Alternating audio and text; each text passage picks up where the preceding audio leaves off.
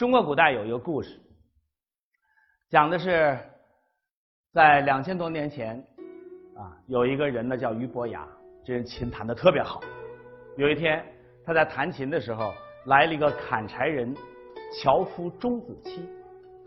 这钟子期听俞伯牙弹琴啊，张嘴就说了：“善哉，峨峨兮若泰山。”泰大的加一点大山的意思。这俞伯牙很高兴，他心里正是想表现高山。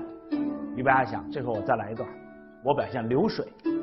这钟子期一听就说了：“善哉，洋洋兮若流水。”不管这俞伯牙弹什么，人家砍柴的钟子期都能听出音乐什么意思。于是两个人成了好朋友。但是他，好景不长，过不了多长时间啊，这钟子期就死了。钟子期一死，不管俞伯牙弹什么，别人全都听不出来了。这俞伯牙非常伤心，伤心到极点，就把琴给摔了，发誓终生不再演奏。既然没人能够听懂我的音乐，我还为谁弹琴呢？留下了一段知音千古难觅的佳话。那么这个故事后来变成了“高山流水”这个成语，也产生了知音这样一个在日常生活当中大家经常遇到的词语，在中国可谓是妇孺皆知啊。那么故事讲了两千多年，到了现在，我们的人类社会发生了翻天覆地的变化，但是呢，听不懂音乐这件事儿，好像就一点都没变啊。我印象非常深，呃，你们可能知道我的教育背景啊，我从小学钢琴的，由于学钢琴实在是没有什么天赋，只好改行，改学作曲。后来作曲没有什么想象力，又改行，改学理论。所以有一天我印象非常深，有一天我练一首曲子，叫《夕阳箫鼓》啊。当时我还在沈阳音乐学院附中钢琴学科学这首曲。大家都知道，这首曲子根据我们中国传统古曲《春江花月夜》改编的钢琴曲，是吧？那天我正在练琴的时候，我父亲来到了我的面前。我父亲写小说的，是个作家，好奇心特别强。我这个曲子弹了这么长时间了啊，弹的这么熟啊，弹了好几个月，一来这就弹，你给我讲讲吧。这个曲子哪个地方表现的春呢？哪儿表现的是江啊？哪儿表现了花、月、夜呀？搞音乐的，你给我讲讲吧。哎呦，当时急得我涨了一个大红脸，说不出来。我父亲很不满意，哼。还学钢琴呢，连自己弹的是什么都不知道，叫什么钢琴专业呀？转身就走。我小时候啊特别自卑，小时候周老师是一个自卑的孩子，变化挺大的，看不出来哈。听到别人说这话呀，特别难受，要有个地缝我都钻进去。结果一回头，一我父亲一回头又说了一句话。以前光听说过对牛弹琴，没想到牛也弹琴。哎呀，听的话我非常难受哈。其实高山流水这故事在中国流传千年，可谓是妇孺皆知啊。但是对于音乐来说，这不是一个一般的故事。在这个故事的后面，蕴含着一个审美观念。这个观念告诉我们在音乐当中包含着各种各样的表现内容。如果你要是听不出来，说不出来，就说明你不懂音乐，就说明你缺少音乐细胞，说明你没有音乐修养。所以，当一个人说我不懂音乐的时候，他的第一层意思啊，我说第一层意思，还有别的层意思啊。第一层意思就是不知道音乐表现的是什么。那么，为什么人们会有这样一种困惑呢？其实呢，我们曾经做过一个调查。这个调查，我想是我们在座各位不用调查就应该知道的。搞音乐的人也听不懂音乐。我的研究生呢，曾经在北京六所国家重点大学和中央音乐学院做过一个对比性的调查，其中有一个问题是：搞音乐的人能听懂音乐表现了什么？大家看看，普通院校的同意率很高，而音乐院校的同意率很低。这说明了什么呢？这个调查结果说明了一个我们圈内人人都知道，就是从来不敢告诉别人的事实。什么事实？就是搞音乐的人，他们也听不懂音乐啊。别人对我们寄予厚望，所以我们怎么办呢？上次我问我的学生，你有没有遇到这种情况？别人听说你是中央音乐学院的，就问你的音乐表现了什么？他说：“周老师，这种情况太多了。”我说：“那听得出来吗？”他说：“根本就什么都听不出来。”我说：“那你怎么办？”他说：“那我必须得瞎编呢，要不然多丢人呢。”可见这种压力之大。所以说，我们高山流水这个故事，给我们每一个人都产生这种压力。什么压力呢？就是要从音乐当中听出那些，我把它概括为视觉性。和语义性的内容，视觉性的，你比如说形象啊、场景啊；语义性的，比如说思想啊、哲理呀等等啊。但是，音乐艺术声音材料基本属性却和它产生了一种冲突。这属性是什么呢？过去很多年来，我一直为自己听不懂音乐产生了深深的烦恼，甚至是自卑啊！我的这个自卑啊，一直带到中央音乐学院啊？为什么呢？小的时候弹琴手指不灵，啊，作曲脑子不灵，上了音乐学院了还听不懂，啊，特别自卑。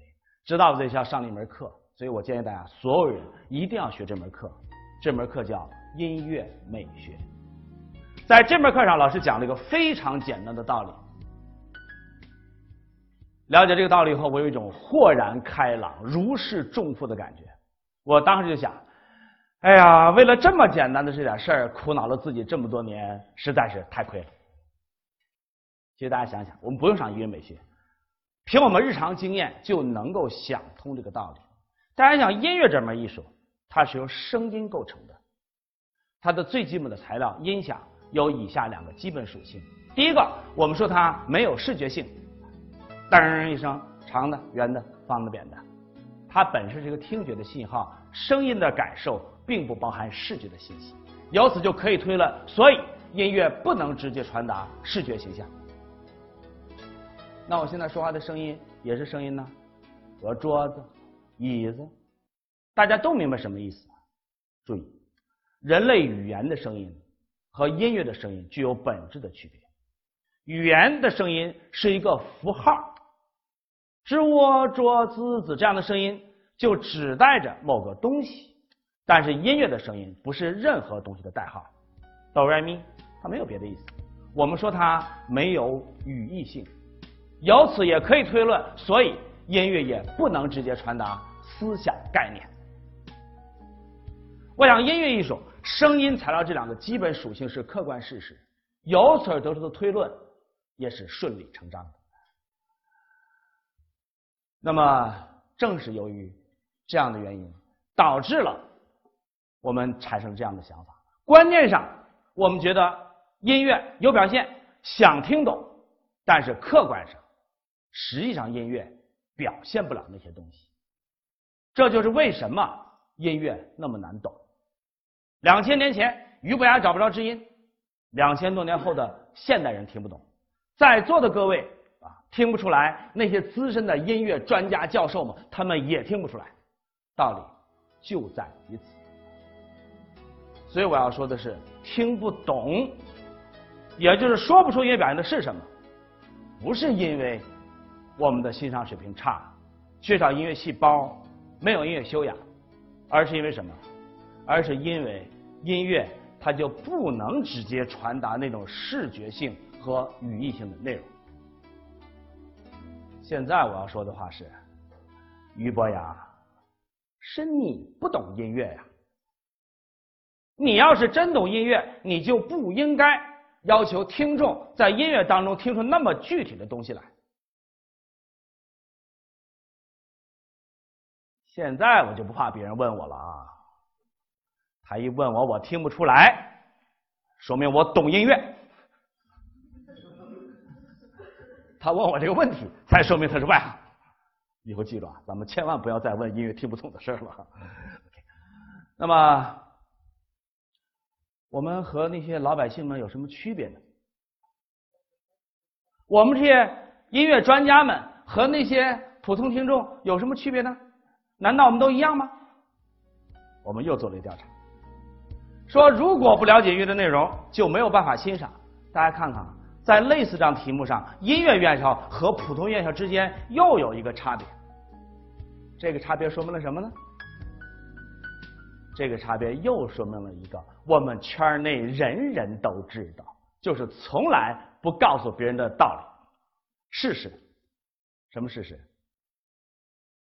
其实我们在听乐队说，才不管什么懂不懂的事儿。用我的话说，叫不依赖于内容解说。什么意思？那些老百姓一听贝多芬《英雄交响乐》，得这是经典乐，再听什么也听不出来。哎呀，经典乐高深难懂，咱可没法欣赏，不听了。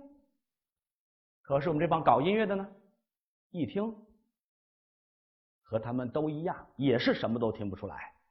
但是我们接着往下听，这就是我们和他们的区别。他们老想听懂，听不懂就不听；而我们不想听懂，听不懂也听，这就是我们的区别。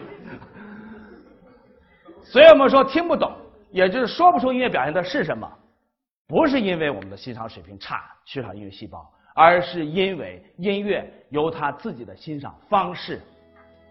我们说在音乐的欣赏中，我们不一定非要听出那些形象、场景、思想、哲理等等这些文学化和美术化的内容。我们没有必要非要那些文学化和美术化的方式去解说音乐。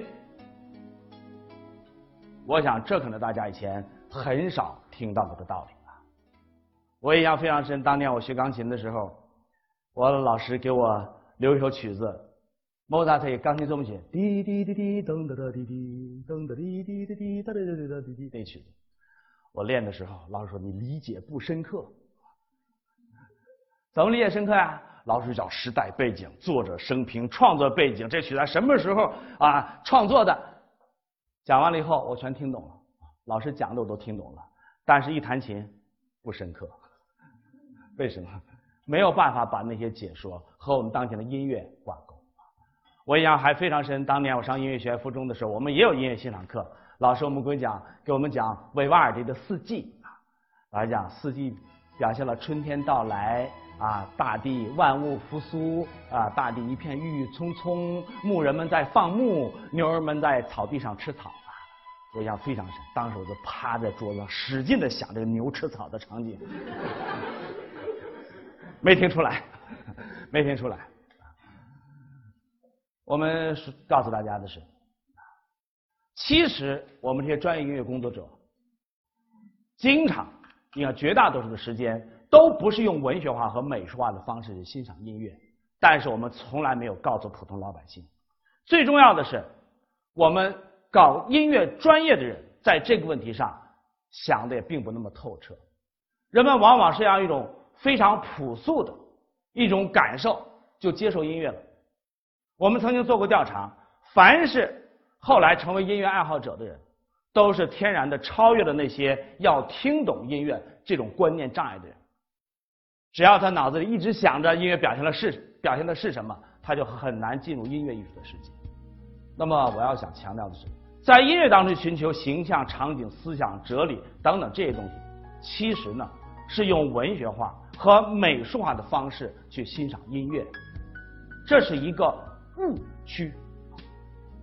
正是因为这个误区，给人们欣赏音乐造成了很大的障碍。比如我再举个例子。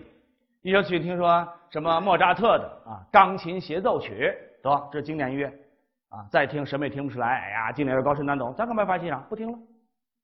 反之呢，还是这个作品，一模一样的不变，把它放到一张轻音乐唱片里，你听，挺好听啊，挺舒服，挺优美，挺悦耳的，也不管那么多，就听下去了。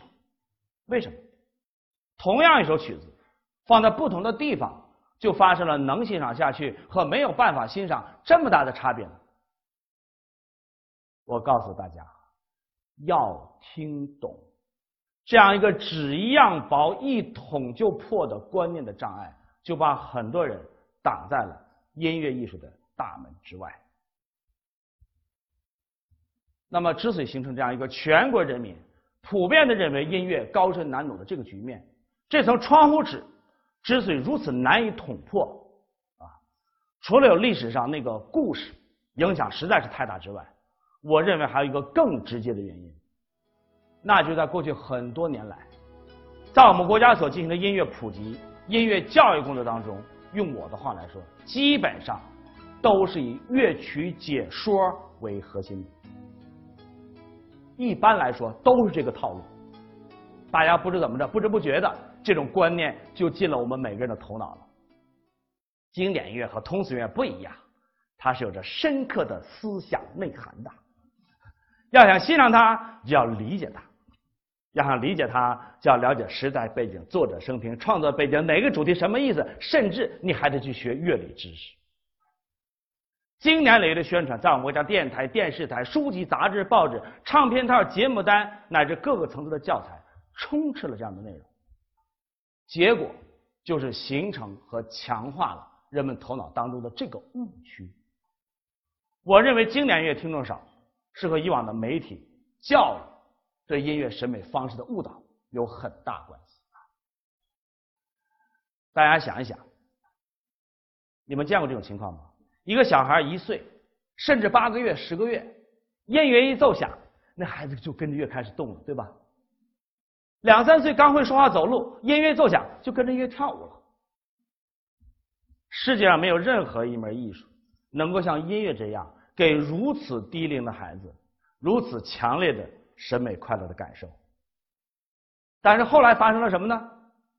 一上了小学，大家发现所有的教材全是乐曲解说，特别恶劣的是那个标准答案。搞得我们既听不出来，又理解的不对。经过了十几年教育以后，变成了什么结果？大家听不懂音乐，搞得我们的音乐家举步维艰，搞得我们的音乐场馆惨淡经营，搞得我们中华民族几十亿人在近一个世纪以来不能享受最伟大的音乐艺术。教育的责任很大吧？我们。在审美上进入了一个误区，所以我想我们必须要打破这个误区，才能够让我们的音乐进入到每一个人的心目当中，成为每一个人精神生活、精神享受的必须之物。所以，如果要让我来讲音乐欣赏课，我一直在想，在这么复杂的音乐欣赏这个活动当中，我第一节课要讲什么？我第一课一定要讲一句话，叫“音乐何须懂”，不要用文学化和美术化的方式去欣赏音乐。我们要走出音乐审美的误区。啊，有的人说说你这个懂啊，我们难道搞音乐的比那些普通老百姓不懂得更多吗？我这个“懂”字有特殊的意思，大家记住啊，我这个“懂”特指非要用文学化、美术化的内容去解说音乐，是这个意思。不是指专业知识懂不懂？我们唯有打破这种误区，才能够走进音乐的世界。我在各处去搞音乐现场讲座，我曾经这个做过实验。我直接去给大家讲怎么听音乐，到底怎么欣赏，怎么去品。我们在后面的课会有这些内容。但是等我全讲完了以后，观众问什么？赵老师，您的音乐我们听不懂，能不能先给我们讲讲音乐表现的是什么？永远跳不过去这个障碍，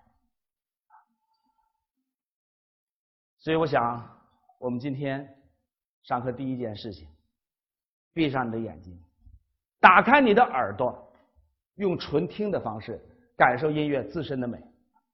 下面这个作品呢，非常好听，我们什么都不说，请大家闭上眼睛来欣赏。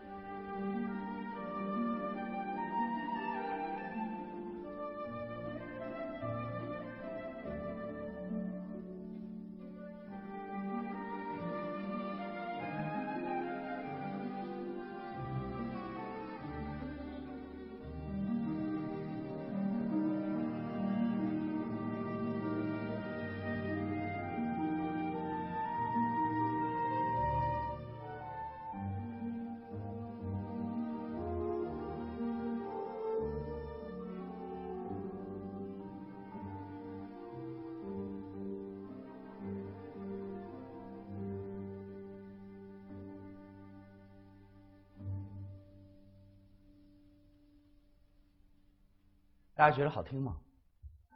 还行哈，听懂了吗？那么通过刚才这番道理啊，大家能够明白，其实我们听什么音乐都可以像听轻音乐那样，没有必要那么多理解的负担。但如果刚才我不是那样说的，我是这样说的，这些作品啊，表现了佩利亚斯与梅丽桑德一二三四五，我想在座的欣赏负担可就不一样。